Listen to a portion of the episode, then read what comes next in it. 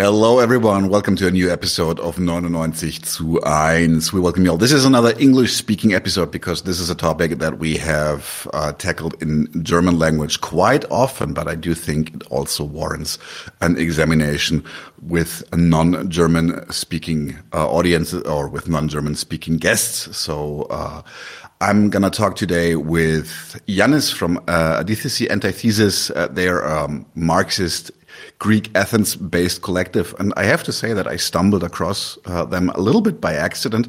Some of my Facebook friends have been in touch with them and they posted an article, which we are going to talk about today in great detail called War and Crisis. We're going to put the link in the info box below. And uh, I just wrote them and said like, wow, that's a really great article about what's going on right now. And then we met up, had a few beers and decided, okay, let's do this interview together. And I welcome Yiannis. Pleasure to have you on the show. Hello, Daniel. Uh, thank you very much for the invitation. It's a great pleasure to be in the show. And yeah, we can start whenever you want. nice, cool. Before we dive head on into the interview about the text War and Crisis, uh, let's just quickly introduce yourself. So, who is Antithesis Adithesis? Um, when were you founded, uh, and what's your what's your aim with your organization? Mm-hmm. Okay, so Adithesis is a small communist group that was mm-hmm. founded in 2016. Um, we are at this point. Uh, it's just two of us, mm-hmm. me and uh, Vangelia, and uh, our aim is to contribute to the circulation of struggles and to the development of uh, struggles, uh, of social and class struggles, uh, and we do that through the publication of our own texts and translations uh, which aim uh, at the self-critique of the experience uh, of, the, of, these struggles uh, in order to overcome their limits. Also, mm-hmm. we, we try to analyze uh, the current social and political situation, both in Greece and internationally. Mm-hmm. Mm-hmm. So you you um, you have self critique because you're aiming to have how can I say uh, if you want to attack something, you need to understand it. So um, yes, yes. Uh, I mean, because we we see ourselves ourselves not some not as an external observer and a spectator mm-hmm. of the struggles, but we try to participate uh, within the social movements, and so our um, point of view is greatly influenced by this uh, position and perspective. Mm-hmm. And yeah. Mm-hmm. Let's just quickly. Uh, this is not like broader topic of the interview, but I want to point it out. But you're also currently pretty busy because um, you had this horrible train accident, this head-on collision in Greece just just a few days ago. Maybe when this interview is broadcast, maybe it's a couple of weeks ago, but still uh, um, not too long ago. So you're also active in in that uprising, which is currently happening. Yes, uh, we are part of the. We, we participate in the demonstrations uh, that uh, uh, have been organized in the previous uh, days and weeks, in the previous week. And uh, we're also part of, um, we participate in a, an assembly that has been created against the um, systematic underfunding and degradation, privatization of the railway network in Greece, which has led to this uh, horrible uh, event uh, which is a murder actually of uh, more than 50, 50 57, I think, uh, mm-hmm. persons by capital and, and the state. that's mm-hmm. that's how we see it because of, of this systematic um, degradation and devaluation of uh, not only the railway network but in general of all social services in Greece uh, since uh, at least 2010. Mm-hmm. Mm-hmm. Yeah, well, it just keeps coming. I have the feeling right now for Greece. So there is, um, it's really a how can I say a volatile situation currently because the the the um, the cracks in the system are are very visible right now. I do have the feeling that we are have a little bit of, of a similar but different situation in Germany. Uh, different as in we're a pretty rich country and uh, our infrastructure is, let's say, okayish maintained. It's not lethal yet we'll see about that. Just ask me in a couple of years. Um, but we're also still uh, also already in some sort of crisis mode, and uh, this is also the the title of your of your text. I think the text is about a year old. It's called War and Crisis. Mm-hmm. Um, uh, I really liked it because it made it made how can I say it made a broader view of how, for example, also Corona and other things influenced the the likelihood of of a, like like a hot outbreak of a simmering conflict um, uh, in Eastern Europe. Um, you told me uh, that this is part of a series. A series yes. about what? So uh, initially, we think we thought about um, discussing with other comrades, not only at DTC, um, not only on the on, on, on, the specific subject of the connection of the, of the crisis with uh, the eruption of the war and the current uh, socioeconomic situation in Russia and Ukraine, but also we wanted to perform a criticism of uh, anti-imperialism and of the concept of imperialism, um, because we wanted to to focus on an understanding of the state as the political form of uh, capital, and not as a, a an, as an independent actor that we could, uh, you know, um, uh, occupy, uh, occupy and um, use it for socialist revolution, something like that. And, and also we want to criticize left nationalism and uh, the various forms of warmongering and uh, holy union between the classes, um, which we, we, now see, uh, for example, uh, in Ukraine, with um, uh, support, the support and the participation of many anarchists, mainly, but all, but leftists in general, in the war effort, and uh, there's no critique at all of nationalism and of um, uh, war, of war as a, as a, as a feature of uh, capitalist uh, violence and domination and um, exploitation of people and the working class.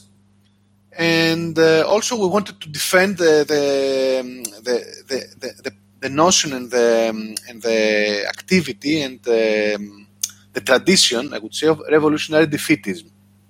Mm-hmm it comes from the First World War. You know, the position of uh, uh, the, the internationalists against um, the participation of uh, the working class in the First World War.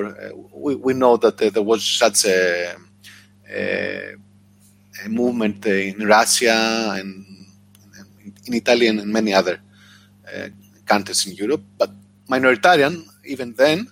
But uh, I mean, it was um, how we see it is that it was the only uh, correct position uh, for the interests and for the needs of uh, and for the possibilities of our class and of the population, and and we and we and we actually think that it's the same case now, mm-hmm. and that's why we wanted to um, to have a more broader text that would include also uh, these two other uh, subjects: the critique of uh, imperialism and anti-imperialism, and the critique of left nationalism and the support of revolutionary defeatism.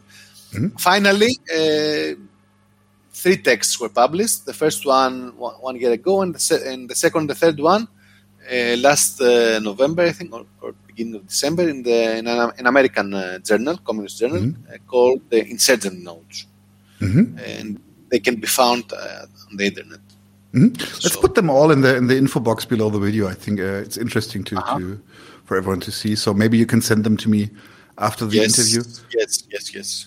Um, what I really liked is is a lot of debate around the war in the Ukraine is focusing on on like terms on buzzwords like NATO and expansion of the Western capitalist sphere in uh, Eastern Europe. And uh, while you're not negating this at all, um, you also put like a very very very strong focus on the economics aspects of the situation. Mm -hmm. Like how how did we even get there? What um, and do you think that this aspect, this economic view, this strongly economic view is being neglected in public? Okay, first of all, I must say that uh, the war that has been raging for over one year uh, since the invasion of the Russian army is an event of world historical significance, and its outcome outcome will uh, probably seal the end of the post-Soviet era mm-hmm. and the drawing of a new global geopolitical uh, map. So of course, the geopolitical dimension is there, you know, and the issue of the NATO expansion, the, the change of the geopolitical balance of forces, and so on and so forth. For us, however, what is essential and vital is not all sorts of geopolitical analysis uh, and you know this from uh, how to say it from above view of uh, the situation because it has to do with the interests of the states and not of the population. But as we see it, what essential and vital is the horrific consequences of the war against the life, needs, and uh, the potential of the working class and the population, both in Ukraine and Russia and throughout the world, including, of course, Greece as well. Uh, on the one hand, we have hundreds of thousands of uh, Ukrainians and Russians uh, dead already on the battlefields and uh, as, vic- as, victims of the bombardments, millions of new refugees, misery, cold, and darkness caused by cut off of the electricity, um, various shortages of uh, you know of primary products and uh, to, to, cover basic needs, and, and, all this composes a very grim and inhuman scenery in the areas uh, near or uh, around the battlefield. And but at the same time, war, infl- war and inflation are being exploited to pass the cost of the capitalist crisis, because there is a global capitalist crisis, to our class at the global level. And, and apart from the geopolitical uh, dimension, there is this uh, dimension of um, the renewal of capitalist accumulation through war and inflation based on the impoverishment and the killing and the murder of 1000000s mm-hmm. possibly, of uh, people, proletarians uh, in Russia and in Ukraine, first of all, but then, you know, the, the impoverishment and the um, degradation of, uh, um, you know, of everyday life and of uh, basic, uh, the, cover, the coverage of basic needs is something that we think that uh, affects everyone because of the rise of the prices, you know, and all the consequences of the war. So uh, these developments for us highlight the limits of the geopolitical analysis, not only the limits and the different perspective, mm-hmm. uh, which is the, st- state perspective. Whereas uh, we're more interested uh, for a, a, class perspective, and a class perspective essentially, you know, uh, includes this economic dimension, and that is why we try to attempt what we th- what we see as a class analysis of the social, economic, and uh, political situation in Russia and Ukraine in the period that uh, preceded the war, but also not only in Russia and Ukraine, mm-hmm. also more global overview, with the aim of identifying the deeper causes of the conflict and what, what, we have to, you know, to face and what we have to confront politically. Mm-hmm. You started as early as 2008 with the Great Recession. Um, can you quickly brush us up what was going on there, like in, in relation to what was what is happening now? Okay, uh, the Great Recession. Uh, uh, okay, I cannot go into the you know why the Great Recession mm -hmm. erupted, but uh, because we need a lot of time to do that. Uh, the episode but, on its own, yes. Yes, but the Great Recession that the fo that followed the financial collapse of 2008 was addressed at that time mainly um, by the central banks of the United States and of the United Kingdom uh, through the reduction of the interest rates, the economy, and the implementation of the so-called quantitative easing programs.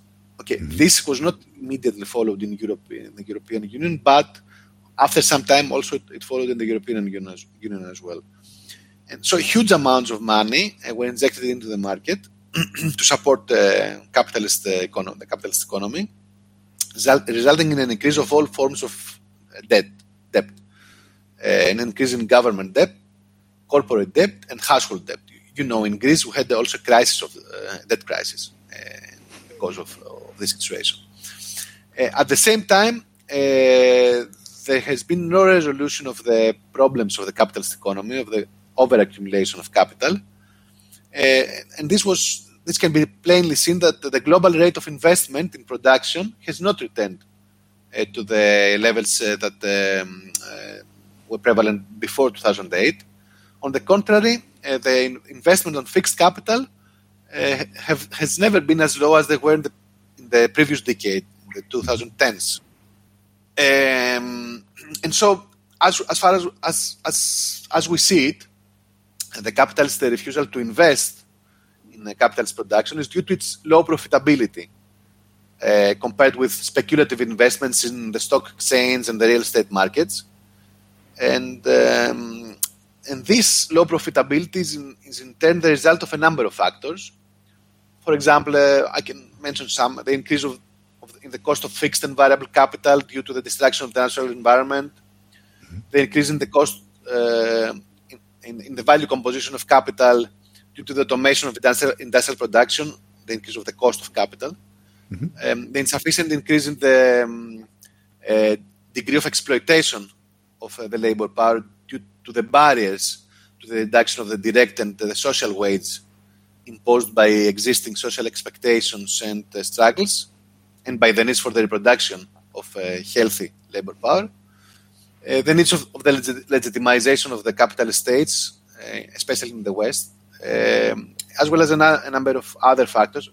I cannot go into detail about that, but we, we, we see that you know what followed the 2008 recession, the Great Recession, was not the politics that were the economic policies that were followed. Um, with the quantitative, quantitative, quantitative, uh, easing did not, you know, uh, overcome the contradictions and the problems that mm. were uh, accumulating uh, within capital, the global capitalist economy. Mm-hmm. I'm not sure if I responded to what. No, yeah, yeah, you did. Yeah, you did. Um, so, so this was the foundation on which then um, the the next big thing uh, happened. And this was the global pandemic, which also had a, had a significant effect on, on global economy.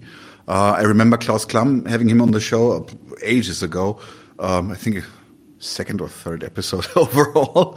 So, and he said that this crisis will have implications that we can't even foresee yet. And uh, one of the one of the things that happened in, in the in the pandemic was the complete breakdown of global supply chains, and uh, ships could not be processed, for example, uh, in in the big harbors in China, for example, for a long time. In the in the text, you even have. Uh, um, how can I say a graphic that shows how many how many ships were, were being on hold to to have their cargo processed. Um, why were these global supply chains so insanely, yeah, how can I say, yes, so vulnerable?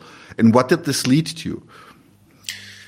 Uh, okay, on the one hand, for sure, a global pandemic and the lockdowns, uh, uh, you know, uh, blocked the um, transports initially, you know. But even even after the um, recovering of the supply of raw materials and the recovery of shipping, uh, supply problems persisted because um, the money injected by the central banks did not go uh, sufficiently into the investment in production because of the reasons that I said before, on the one hand, and because of the long term trend towards the reduction of our inventories in order to lower the cost of uh, fixed capital. Um, so, which made supply chains very vulnerable because if you don't have inventories and then mm-hmm. there is a breakdown of uh, you know of, uh, transport, then the, uh, the trend to this just-in-time production go, go, go crazy. You know. Mm-hmm creates uh, deadlocks and uh, bottlenecks mm-hmm. everywhere. And this, you know, and this somehow is how to say transmitted from the one point to, to the other and especially you know between the main uh, centers of production uh, which are have to be connected uh, in order mm-hmm. to you know to to deliver the final products mm-hmm. So also, yeah. also, if I may add something, uh, the fear of shortages has led to speculative practices of withdrawing and hiding raw materials from the market. Mm-hmm. And also, this has had a nationalist also overtone as well. Mm-hmm. So, trying to save as much as you can for yourself to keep your yes. own population happy, and then who cares about the rest? Is is uh, from from your uh, opinion? It, it, I think it's it's not the same but uh, wasn't it that Germany, for example, bought up uh, a lot of vaccines before before everyone else could even like try to get some? And uh, right now we have a similar situation with the, with the liquid gas that Germany is practically buying up storages all over the world. And uh, with the price increase, poorer countries couldn't afford, but even if they could afford, they couldn't get it because Germany has already bought them. Mm -hmm. Um, yes. yes, strong, strong national. Um, yeah, and I think that this this nationalism, this this um, vigor behind nationalism, is also one of the reasons why why there's so much. How can I say passion about this mm -hmm. topic and war? Because it's it's it's it's a lot. It's a lot about our own, our like in a national we, uh, well-being. So. Um, what the, you already said that they they did things like they they hid um, uh, uh, reserves that they had, or to, to, be able to better speculate with them. But uh, what were other measures or programs to to counter the crisis coming from the pandemic? okay, so there was, you know, the quantitative, quantitative easing uh, initially uh, was continued within the, the period of the pandemic, but this actually led to the problem of uh, oncoming stagflation. Mm-hmm. Uh, that, that is to say, uh, inflation with economic stagnation. Mm-hmm. And that's why um, the economic orthodoxy said that uh, what they have to do is to replace the pandemic stimulus programs with uh, monetary and fiscal austerity policies. On the one hand, the central banks raised and continued raising interest rates and sold assets that uh, had uh, been acquired by them during the period of the quantitative, quantitative easing. Uh, on the other hand, governments headed toward deficit reductions through tax increases and spending cuts. Mm-hmm. And so, this situation of the high interest rates, on the one hand, reduces the real income of uh, those burdened with floating rate uh, loans and increase the cost of borrowing for business. And as a result, they lead to a decrease of consumption and investment in the economy.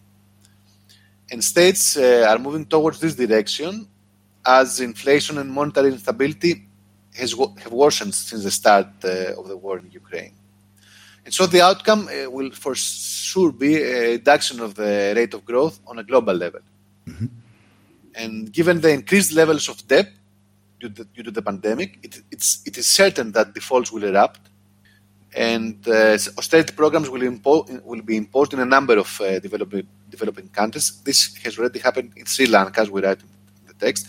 Mm-hmm. And um, I have to, to, to, to check uh, about an update about that, about other cases, but um, already Sri Lanka is such a case.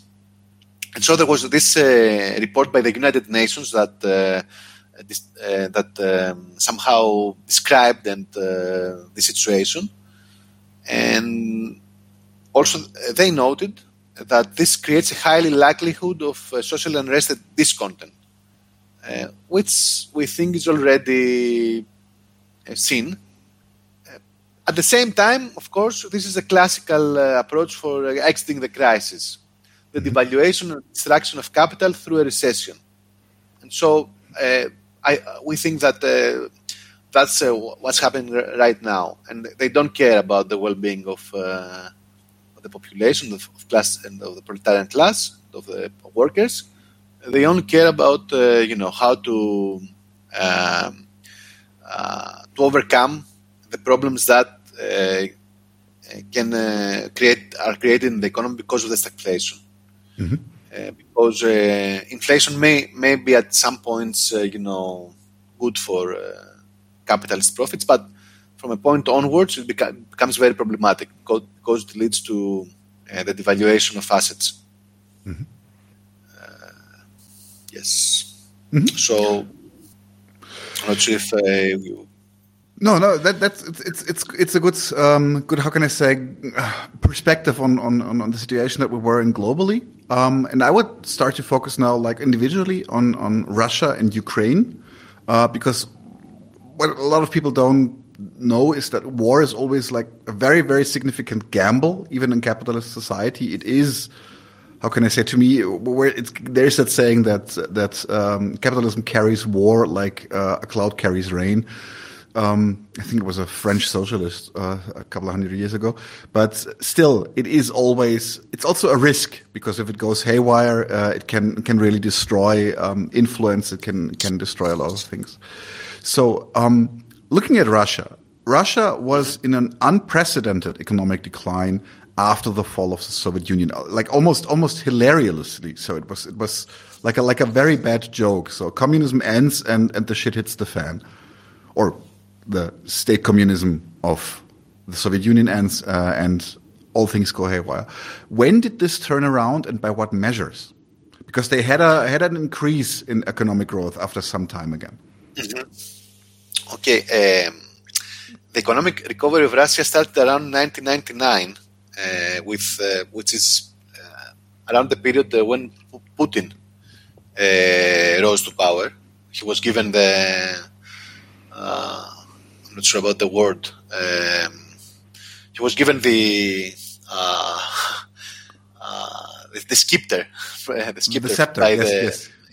yeah, by by by Boris Yeltsin, uh, whose government was really faced very big um, uh, discontent uh, because of, of uh, completely uh, uh, how to say destroyed the situation as you described before. Uh, and so this recovery started after 1999 with the outbreak of war in Chechnya. To a large extent, the, the recovery of Russian economy was based was not based on a, on a local factors. Was mainly based on the rise of the price of primary commodities globally, um, like fuels, minerals, and agricultural products, which uh, are the main exports of Russia. And also, there was a huge devaluation of the ruble because of the, cri- of the crisis during the 90s, of the big, you know, destruction that happened after the fall of the Soviet Union.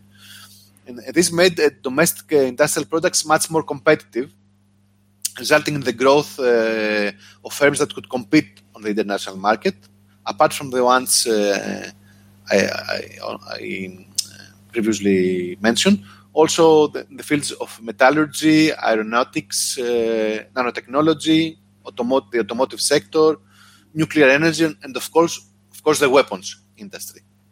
And so, uh, yes, I mean, I think the the this turn uh, in the um, uh, prospects of the Russian economy had to do mainly with uh, this international conjuncture of the rise of the um, of the of the price of the commodities of the primary commodities as well as the devaluation of the ruble because of the crisis. Mm-hmm. Mm-hmm. So after the fall of the Soviet Union, Russia quickly adopted capitalism, but you point out in your text that it is, while it is in the in the broader sense, like like classic capitalism, there are some specifics to Russian capitalism. So that the ruling classes of, of uh, Russia, they have a little bit of a different structure than, for example, than they have in Germany. And you also use the term Bonapartism. Can you go into detail about this, please? Okay, this this term was, um, you know, originally introduced by Mark, Karl Marx in the mm-hmm. 18th Brumaire of uh, uh, Lud- uh, Ludovic Bonaparte. I'm not sure if it's the correct English it's okay. title. because in, in Greek is the, the 18th Brumaire to Ludovic Bonaparte. And so it, it, it refers to a regime in which the state uh, becomes independent of particular factions of capital mm-hmm. and forcefully, forcefully defends the interests of capital as a whole against threats from particular capitalists or against threats from the working class. Mm-hmm. Uh, in this sense, uh, the, you, you, we can see in Russia that um, the figure of Putin plays such a role. You know, the, the persona which uh, somehow uh, is over uh, the um, interests of separate capital uh, capitalist factions and represents the interests of the ruling class of Russia as a whole. Mm-hmm. That's uh, what we uh, how we how, what we mean and how we use the term Bonapartism, and it comes from uh, uh, from Karl Marx, as I, said before. Mm-hmm. And um, if I if I may add if I may add something about the Russian ruling class, um, political scientists and uh, economists, political economists, refer to the Russian ruling class as political capitalists. Mm-hmm. That's why, um, that's because, sorry, um, they are businessmen whose uh, competitive advantage does not lie to advanced technology or cheap labor mainly, but mainly to the political ocu- ocu- positions they occupy in the state or around the state. Mm-hmm. Um, so there is corruption, there is informal control of uh, political elites over enterprises, and uh, that's why there is a preoccupation in Russia with uh, protecting sovereignty by the elites, because uh, the, the leaders are, ma- are mainly, you know, connected with the, with the control of the state. Uh, and so, if you make money by taking advantage of the political opportunities of the state, you must have monopoly power over the state. And this power uh, can be threatened by transnational capital uh, or influence, influential groups within the country that uh, you know try to want to uh, turn the uh, the table. Uh, if I'm using the correct term. Yes, yes, yes, yes. Turn the tables, or, or yeah, or flip it around for, for, their for their own advantage. Yes, yes, and, and I think that's why that's why um, the Russian regime is so centralized at this point mm-hmm. because of this uh, situation. Mm-hmm. Did it ever recover to the point uh, that it was as stable as uh, pre 1990? Um, as I said, the period of the rapid growth started in 1999 and ended abruptly in 2008. Mm-hmm. And at that point, uh, one, one, only one year had, had passed uh, since the uh, gross, gross, domestic product and the real wages mm-hmm. Uh, having returned to the Soviet Union mm-hmm. Uh, levels, like uh, 20 years, almost almost mm-hmm. 17 years after the fall of the Soviet Union. Um, the fact that Russia, Russia's exports continued to be based mainly on primary commodities, hydrocarbons, fuels, metals, and uh, agricultural products, makes its economy more vulnerable to uh, price fluctuations from the world market. And, and in addition, the, uh, the government of Putin had uh, imposed the complete liberalization of um, the movement of capital in 2006, and uh, this this led to the economy of Russia being very vulnerable to the 2008 uh, financial crisis and the recession, which resulted in a recession of almost 8% in 2009. Mm-hmm. And after a brief recovery period between 2010 and 2012, uh, there, there has, this period was followed by a, fo- by a period where there was a fall of the of the price of primary commodities due to what I said before the um, uh, the fact that there were no investments into the 2010s. There were investments, but the, the, the, rate of investments was, was very low, and that, that led to a fall in the price of uh, primary commodities from 2014 to 2020, which actually led to a stagnation of the Russian economy um, in the previous decade, uh, with low or even negative growth rates from 2015 and onwards. Mm-hmm.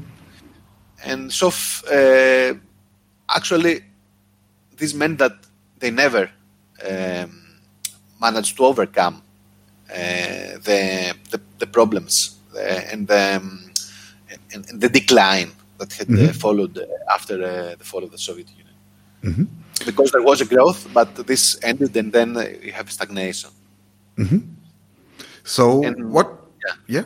So what was the what was the situation it, like in the pre, in the direct prelude to the attack. So, um, what, what what was going on? What made it what made it interesting to start this war? Yes, I mean, uh, uh, what I described meant that the Russia's national capital and its political uh, representatives uh, were up against the wall because, because at home you have economic stagnation, mm-hmm. great inequalities, and growing dissatisfaction with the government. you have, you have, there was even a, a mass demonstrations uh, movement uh, 2018 against the neoliberal pension uh, reform. Mm-hmm. And abroad, uh, there was a relative decline of the Russian economy in relation to the um, capital center. There was a loss of privileged markets and of geopolitical power with Ukraine's um, rapprochement uh, towards the Euro-Atlantic bloc. There was an attempt to, to change the balance of power through military uh, intervention in Crimea and Donbass. Mm-hmm. And there were the economic sanctions of uh, the West uh, since 2014. Mm-hmm. So when this war, in my was, opinion, actually started.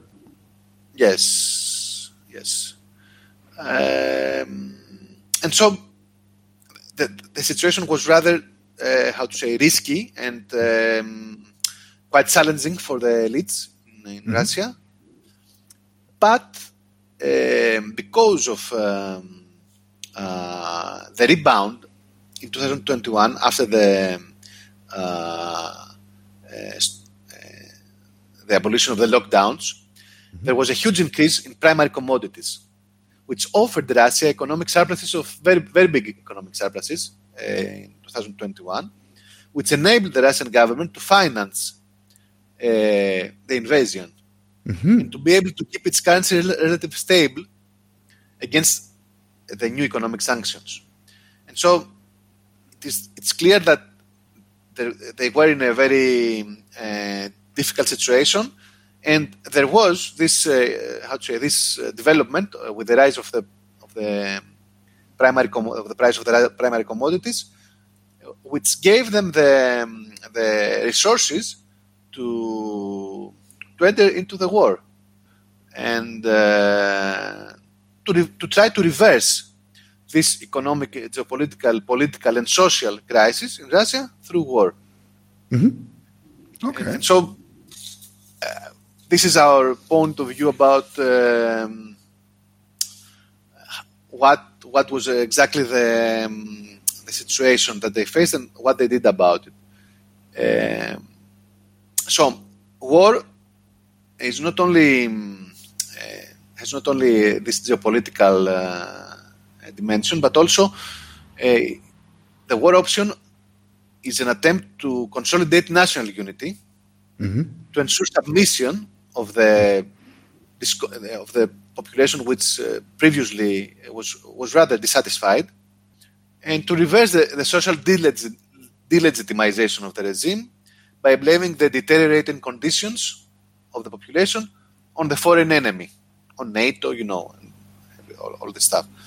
Um, militarism, uh, as a Marxist, as a British Marxist has uh, written, is a method of redistribution in favor of capital, mm-hmm. and not only through increased spending uh, on the armed forces, but as a method of lowering living standards and aspirations, and thus a gigantic, gigantic increase in the rate of exploitation. Mm-hmm. Um, on the other hand, the war option uh, tried to, uh, to to be a solution to the problem of overproduction of the Russian arms industry, mm-hmm. and also constitutes an attempt to restore the economic and geopolitical power of the country by military means. Uh, also, of, of, course, the seizure of very, the very rich uh, natural resources of Ukraine, like minerals, natural gas, uh, grain, industrial facilities, as well as cheap and skilled labor, is obviously a not insignificant factor. Mm-hmm. Um, apart from these more economic uh, factors, uh, the war also aimed to to solve some of the fundamental problems of the Bonapartist regime itself. Uh, more precisely, its preservation. How to guarantee the stability uh, of this regime?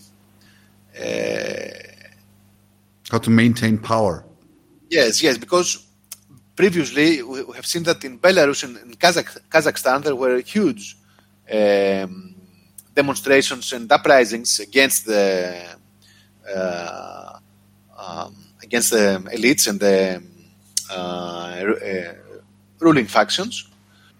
in the governments. And um, okay, even if we if we see, you know, that there was a kind of uh, support of this uh, um, uprising by the West, this is, you know, this is uh, completely relevant as we see it. Uh, uh, there were, you know, social factors, uh, social um, causes of, of these uprisings, and and these regimes actually survived thanks to, to the help of the Putin's government.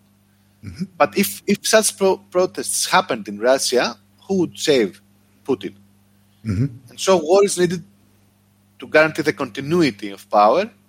So uh, the delegitimization of the um, of the regime would not, you know, lead to a, you know a insurrectional moment. Of, uh, yeah, of uh, of guard in, mm-hmm. in the. I think they, they wanted, you know, to, to, to for sure to, to, completely avoid this uh, uh, this possibility. Mm-hmm. And so the, the, result is that the regime has uh, became has become more uh, repressive, more ideological, um, more uh, uh, mobilized, and the war is aimed at strengthening mm-hmm. the regime. Mm-hmm. But for but for it to to how can I say to be successful in, in, in their effort, they also now need an absolute win. So they yes. cannot. It's it's, it's uh, bad days for compromise. Um, so moving over to the Ukraine, who is currently, um, at least uh, officially, the, the the other party in this conflict. What was the situation of the Ukraine after the fall and the disbanding, especially for the Ukraine, is like also it also kind of broke away from the main bloc. So what was their situation after the fall of the Soviet Union? How did they recover, or did they even recover? Uh, the situation in Ukraine was even worse than Russia. Mm-hmm. Uh, they never really recovered after the fall of the USSR. I mean, Russia, at least you know, in 2007 uh, reach the levels of GDP that the, the, and real wages that they had in, during the fall of the Soviet Union. But in Ukraine, this did not happen. It's, and this uh, was also expressed in the very big fall of the population of the country. I mean, the population fell from 53 to 42 million people between 1990 and 2021. We're talking about a decrease of almost 11 million people. While its uh, gross domestic product per capita uh, fell by around 30%. Uh, and if we see if we see the window of the first 10 years after the fall of the Soviet Union, then this this was even worse. I mean, in 1998, the uh, the gross domestic product, the per capita income was uh, almost a third of the respective income in 1989, which is an extreme social catastrophe without a precedent. And, and after the, uh, okay, after 1999, there was a rebound mm-hmm. and um, a period of growth uh, due to the reasons that I mentioned before, the, the rise of the, of the commodity price and the growing global demand. Uh, mainly in, the case of Ukraine, metallurgical products. Uh, also, there was a growth of domestic consumption through the uh, credit expansion, and especially the expansion of household borrowing at that period. But this this ended abruptly in 2008, and it went even worse after after 2008 than Russia. And why? Uh, because um, also it had to do with the um, antagonism between the Ukraine and Russian mm-hmm. elite. Interesting. Uh, so, so what, what, what was the relationship between Ukraine and Russia after the Soviet Union so far? Uh, okay, we know that uh, in 2004, I think, uh, there was the so-called Orange Revolution, mm-hmm. which was uh, the first attempt of uh, part of the population and of part of the ruling elite to separate from Russia and enter into the Western sphere of influence. and uh, this was uh, met with very big reaction by by Russia. Initially, as early as 2005, uh, Russia had initially exerted economic pressure, very big economic pressure on Ukraine, through the increase of the price of gas, mm-hmm. which is a major cost factor for the Ukraine industry. And this pressure was, first, was the first economic measure to, pre- to prevent this rappro- rapprochement of uh, Ukraine with the Euro-Atlantic bloc.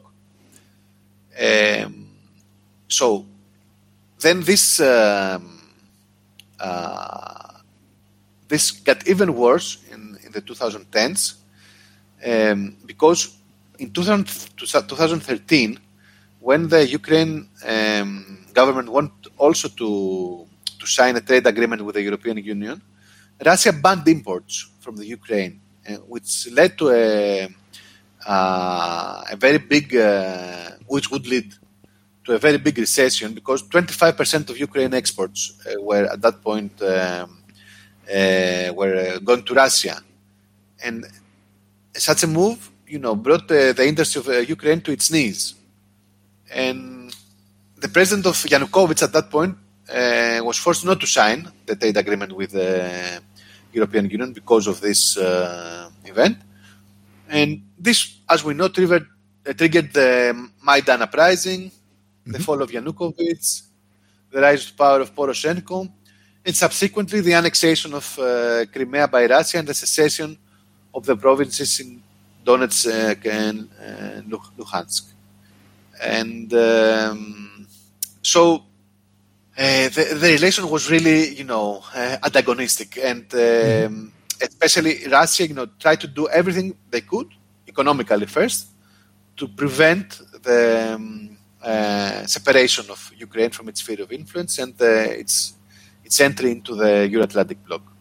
Mm-hmm. And I think this is still going on. Mm-hmm. Why why was it so interesting for the for the um, let's yeah let's say for the ruling um, classes or the elites of, of Ukraine to latch on to Western capitalism instead of Russian capitalism? Uh, because uh, it, it, seemed that um, their connection with Russian capitalism did not have great, very great uh, results for the for them. As, so as uh, you know, if, if, you see the, the economic uh, data, I mean, it was a disaster. Mm-hmm. because, of course, Russia was in a much bigger position and Ukraine in a subordinate position. Whereas they thought that within the Euro-Atlantic bloc they would achieve another uh, mm-hmm. position, another standing yeah. in the hierarchy, yeah, of uh, yes of the of the Euro-Atlantic bloc. Whereas uh, Russia just uh, you know uh, had they thought that it was kept you know below um, through all this uh, uh, how to say pressures with uh, the, the price of gas, with uh, with the banning of exports, so on and so forth. Mm-hmm. So, with the how can I say with the relations at an all-time low, um, Zelensky was was elected president. Uh, I, sorry, I have to for, I forgot the, the exact time code. Um, and actually, not too long ago. And but he is actually also not how can I say, a full fledged politician in terms of like that he has been from a political family. He's more of a media kind of character. And he also was not uh, staunchly anti Russian in his rhetoric. This changed over time. Do you have kind of like a schedule why and when it changed for him? Okay, why? Uh, I mean, there was, uh, there, there, were even, uh, you know, threats of assassination by the mm-hmm. extreme right wing parts of uh, the political forces in Ukraine, by, for example, the Azov battalion, because initially uh, he was, as you said, he was voted taking a position against the national, nationalist agenda, and he he tried to implement a ceasefire with Russia. Uh, to he, he, he, did an exchange of prisoners mm-hmm. and he appeared to be moving towards the implementation of the Minsk uh, agreement and that's why you know, the, the, the extreme nationalist and right wing uh, groups did not uh, want this uh, development and did not obey the, the, the orders to disengage in Donbass and constantly threatened um, Zelensky um, with assassination. Um, and at the same time, uh, he, I, must, I must say that he had no politically organized force behind him because, as, as you said, uh, he was an actor before. Mm-hmm. He was not a politician. Um, it was revealed that he belonged belonged to the clan of uh, the pro-Russian oligarch uh, Kolomoisky, if I'm pronouncing it correctly. Mm-hmm. And uh, when there was there were uh, sanctions by, imposed by the United States uh, on Kolomoisky for his for an alleged complicity in the manipulation of the United States election, Zelensky gradually distanced himself from uh, from him and increasingly moved towards the Western, uh, pro-Western sphere of influence. And um, I think that he, he had no other option mm-hmm. because of um, uh, the fact that he had no real uh, political, um, how to say, uh, backing. Backing, yeah. Okay, for mm-hmm. sure. Um, he, he, had no other option. If we, we think it on, the, on a level of uh, how to say uh, completely cynical way. Mm-hmm. of course, yes. he had another option. yes, I'm not saying that he, he could do differently, but with the threat of being assassinated, you know, of uh, being, uh, I don't know, sanctioned or imprisoned uh, uh by the uh, extreme right wing and the nationalist elements in Ukraine, which are very strong mm-hmm. after 2014. So he, he, he looked towards his political survival and not only his political survival, but also to his becoming a new leader, and actually he he managed, he succeeded in mm-hmm. becoming a, a, new nationalist leader of Ukraine. Mm-hmm. Yes, true, very true. Yeah, he's he's like he's like a, a king now. Yeah, down there. So summarizing this a little bit, the situation for both for both the countries was bad economically, and the rulers of the country were were how can I say under scrutiny by their own population. So they were there was no wide acceptance of their power. It was questioned. There was uprising. Um, so, um, could the escalation that they started? Uh, I already used the term, so maybe we even answered that question. But just as a summary again, like, could the escalation that started between the two countries be considered a gamble, and with what at stake? Yes, for sure. Uh, a war is always a gamble. Know, you don't know uh, the result beforehand, um, and the possibility of military defeat and economic disaster uh, would be absolutely devastating uh, for to, for Russian capital and the, the political um, representatives, uh, Putin, Putin, and the rest of the gang, and the generalized misery and the heavy human cost inflicted to the Russian working class by the continuation of the war, in such a case, would lead a, for certainly to a delegitimization mm-hmm. of Putin governments and to a social, and maybe to a social uprising against uh, the war and the capitalist warmongers. Uh, since it could possibly lead to the refutation of the promise of stability, uh, which is connected with the Putin's figure because you know Putin somehow is a king because, as you said, for Zelensky, because actually because he he represents stability mm-hmm. that didn't exist in the f- first ten years after the fall of the Soviet Union. And if this stops, then for sure the uh, the situation, the social situation, the political situation in Russia will completely change. Mm-hmm. Um, Do you think that the, the, the Russians in in a how can I say in a situation of a loss for Russia that they would actually call like figuratively for the head of Putin? Yes, I, I think that uh, probably this will be the most uh, uh, you know probable uh, outcome of, uh, of, if if, if uh, Russia is defeated and with very bad consequences for Russian population. I mean, hundreds of thousands of uh, soldiers dying, economic hardships, you know, all the crazy stuff that will will happen. Till now, it, it, it hadn't happened like that. I mean, mm-hmm. it seems that um, stability is uh, still, you know, uh, quite uh, quite good, both on an economic and uh, on a social uh, level and political level. But this may change if if the war effort does not go as as they wanted to go. Mm-hmm. Is it the same for the Ukraine?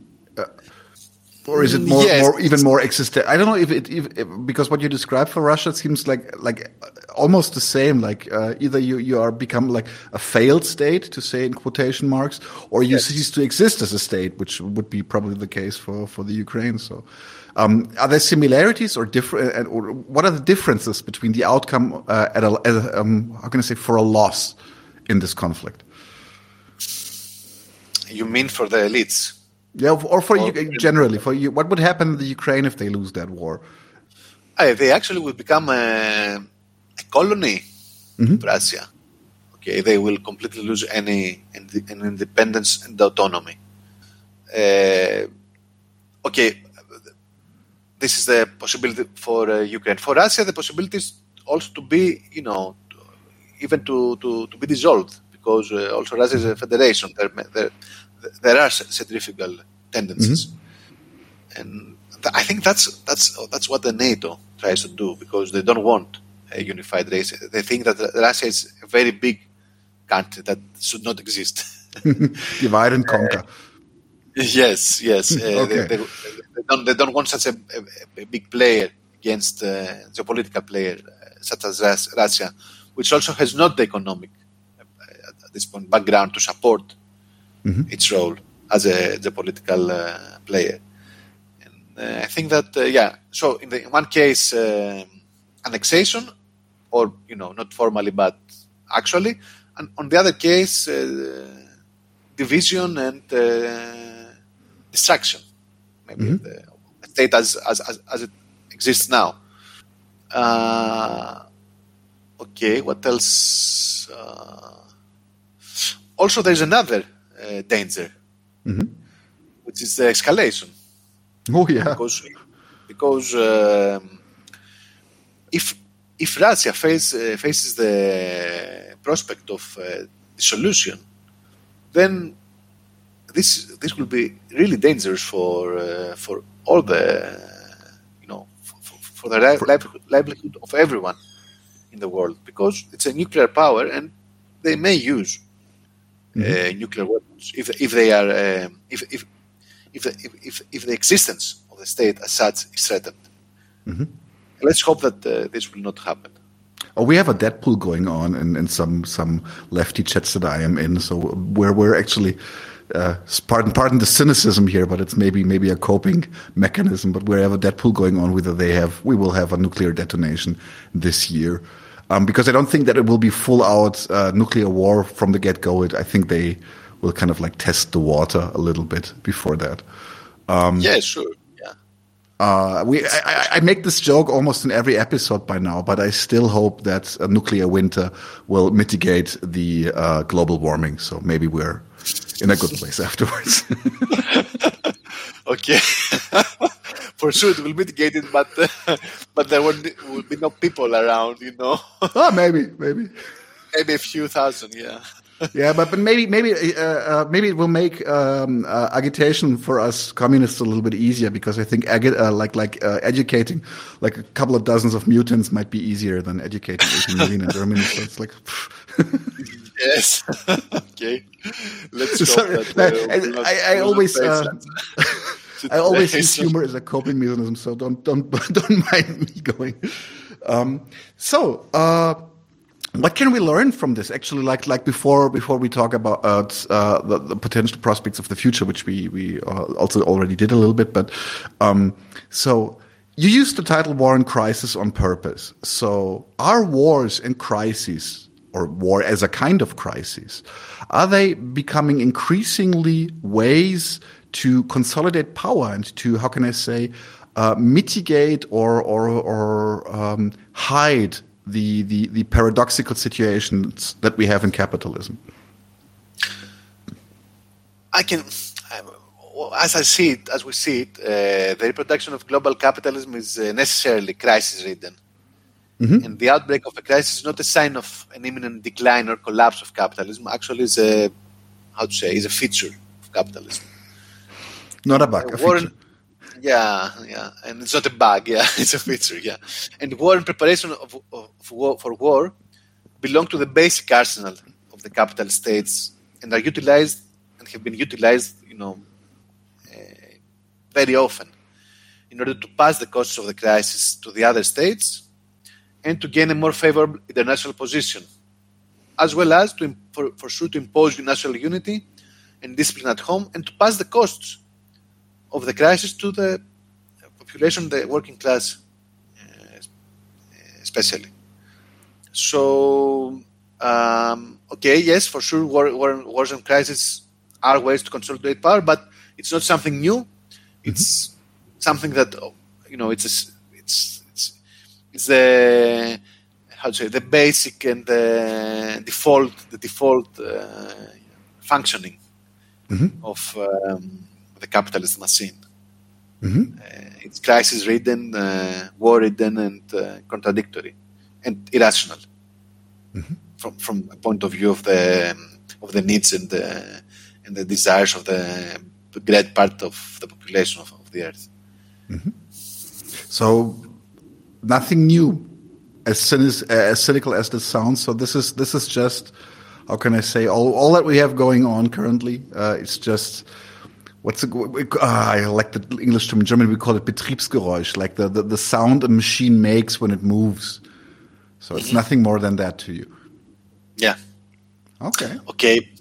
Nothing more than that. It's something expected and something that should will not change if we do not abolish capitalism. Mm-hmm. Fair enough. That's that's where we where we're absolutely on the same page. So this is also why I why I tend to if people ask me, so what is your solution to this conflict? And I always tell them, like in this system, in the, in the capitalist uh, system of production, I don't have a solution. I just don't. So if, if, what what to do now? Oh, well, abolish capitalism. it's easier said than done, but uh, I don't Partic- see another point. Participate in class and social struggles for mm-hmm. uh, the satisfaction of our needs mm-hmm. against, you know, the, um, the attempts of the states to pass the costs of the crisis to uh, our backs through war, through inflation, through all these methods that I mentioned in, before. Mm-hmm. So my last question for today is: uh, it's it's been over a year now. We had the official anniversary of the war uh, or of the reheating of the war. I, I, really I really reject the notion that the war started in February 2022. So um, I know these kinds of questions are really really dangerous, and uh, one tends to eat their own words uh, after a couple of months anyway. But uh, as blurry as it as it might be, what what is your speculation right now uh, on the next couple of weeks, months, maybe? So what's what's what okay, could you, what could you see happening? Like not not a how can I say not a prophecy, but more of a like like hmm, it could go that way. Yeah, we're not prophets, but uh, it seems that military conflict the military conflict will continue for much longer. Mm-hmm. It, it, has become clear, I think, that uh, this is a war of attrition and a war of uh, entrenchment. And this is a truly grim prospect from, for the population of Ukraine and Russia and for working people throughout the world. And for us, the, the, the only hope for, to, for this to change is the development of a broad social struggles against the war within the countries involved. Firstly, in Russia, which gets invaded, and in Ukraine, and all around the world. Right now, we can see, you know, that there are some signs for example, you have draft evasion in mm-hmm. Ukraine, or you have uh, um, the same thing, uh, the flight of people against the draft uh, in, in, Russia. So there are some signs. Sure, they, they are very, how to say, uh, weak, but maybe, you know, if, if this continues and the uh, situation of the people deteriorates even more, then this nationalist uh, how to say ideology and uh, false consciousness may you know may be dissolved and people realize that the, the enemy is not the fellow worker mm-hmm. the, the, the, work the the, the enemies uh, uh, in, in, at home. Mm-hmm. You know, is, is our own ruling class and the capitalist class, which okay is divided nationally, but at the same time, uh, it's globally rules all the world. Mm-hmm. Mm-hmm. Okay, nice. Thank you. Was, I think this was a very nice talk. Uh, so maybe maybe in the future we we could continue with the with the other texts uh, that you have issued. Uh, I have read the one about imperialism. I didn't I didn't read the th- was the second or the third one about imperialism. It's the second one. Okay, I didn't read the third one then yet. Okay, cool. Looking forward to this. I'm uh, currently also like just a little bit of an outlook for our audience. I'm currently in talks with some um, uh, uh, organizers or people who work with people who fled the army uh, of Ukraine and Russia, and I'm trying to get some some how can I say some background information in, in what's going on there, uh, because I don't know if, if uh, Yanni, if you know know this, but uh, for example, in Germany, uh, we have severe travel restrictions on Russians. So even if you flee Russia because you do not want to participate in that war, we don't let you in. And what I've heard is that a lot of them are currently stranding in Serbia, and Serbia is currently it's just things that I've heard. Uh, I need to, to make my sources. Uh, how can I say? Need to validate my sources a little bit better, maybe. But from what I've heard, is Serbia is so pro-Russian currently that they uh, practically send them back when they when they discover them. So if they see that they have deserters uh, in Serbia, Russian deserters, they just send them back and back, and that's pretty grim outlook. If, if I may add something about that, uh, I have uh, a comrade from the Czech Republic told me that there, the Czech Republic sends uh, to to Ukraine uh, the list of people uh, working uh, from the social security system. Oh my! And they and some of them are actually drafted, are expelled and drafted. As, pardon my French, but fuckers. Really? Snitches. yeah. Jesus Christ. Yeah. It's like like like uh, I think it was an American politician who said we're going to defeat Russian even if it kills the last Ukrainian. It was something in the in the vein of that. So so mm-hmm, mm-hmm. it's yeah. it's a war fought fought on the backs of, of people. It's really really horrifying.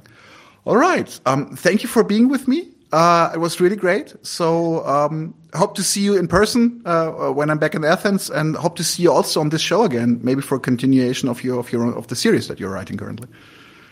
Thank you very much. Uh, thank you very much, and I really hope that uh, yeah we'll meet uh, also in person. Okay, take care. Leute, wir brauchen eure Hilfe. Wenn euch dieses Video gefallen hat, klickt auf Like, abonniert den Kanal und vergesst nicht das Glöckchen zu drücken, damit ihr benachrichtigt werdet, wenn wir neuen Content droppen. Außerdem solltet ihr uns überall folgen, wo wir verfügbar sind. Das ist Facebook, Instagram, Twitter und Twitch. Und wenn wir irgendwelche Ankündigungen machen oder Posts, dann shared, was das Zeug hält. Gebt uns all eure Liebe. Wir haben mittlerweile ziemlich signifikante Kosten. Wenn ihr es euch irgendwie leisten könnt, unterstützt uns doch auf Patreon. Dann kommt ihr auch in den Genuss verschiedener Vorteile, wie zum Beispiel Zugang zu unserer Discord-Community oder Zugang zu den ultrageheimen Patreon-Episoden, die wir dort posten. Außerdem könnt ihr uns natürlich auch über PayPal Spenden zukommen lassen. Außerdem haben wir mittlerweile einen eigenen Online-Shop. Das heißt, wenn ihr euch immer noch fragt, was ihr euren Lieben zu Weihnachten, Ostern oder sonst wie schenken könnt, geht dorthin und kauft duftes Merch. Alle Links dazu hier in der Beschreibung oder auch auf unserer Webseite 99 zu 1.de. Vielen Dank fürs Dabeisein, danke für die Unterstützung und wir sehen uns in diesem Theater.